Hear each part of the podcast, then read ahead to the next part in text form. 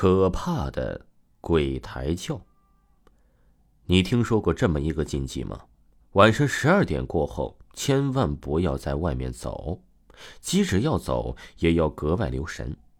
如果看到一些奇怪的现象，千万不要感到好奇，更加不要过去研究研究，因为那些现象往往都是鬼魂幻化的。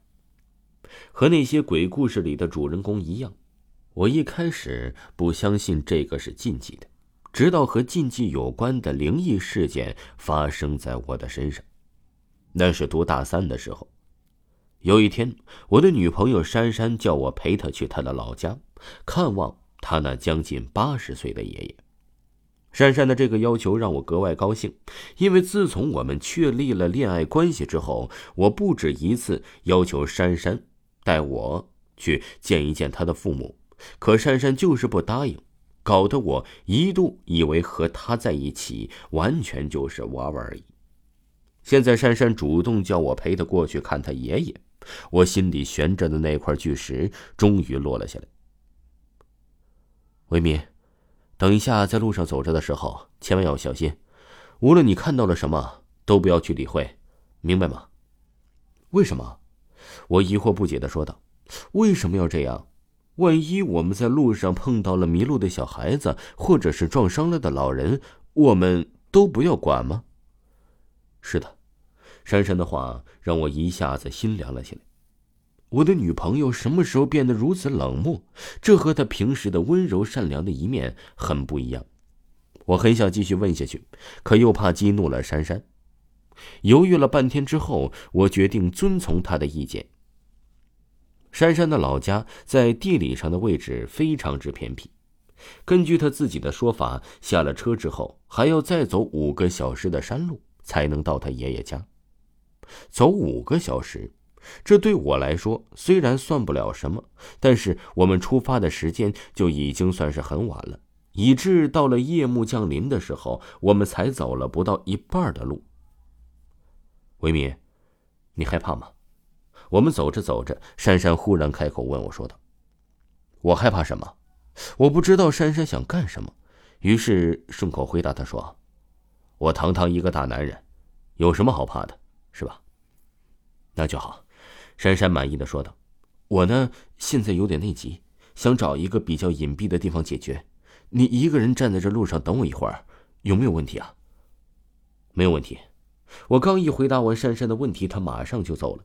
临走前，他还特意叮嘱我说：“你可千万不要偷看呢。”珊珊走后啊，偌大一条山路就只剩下了我一个人。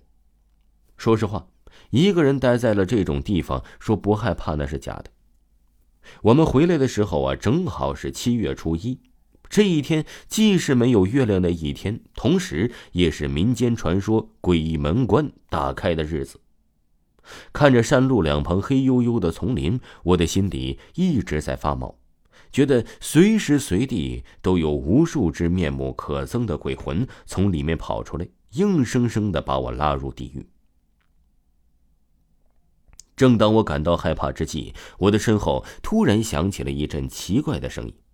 仔细一看，那声音好像是古时候人们嫁娶时的锣鼓声，但又像是给死人送葬时吹的唢呐声。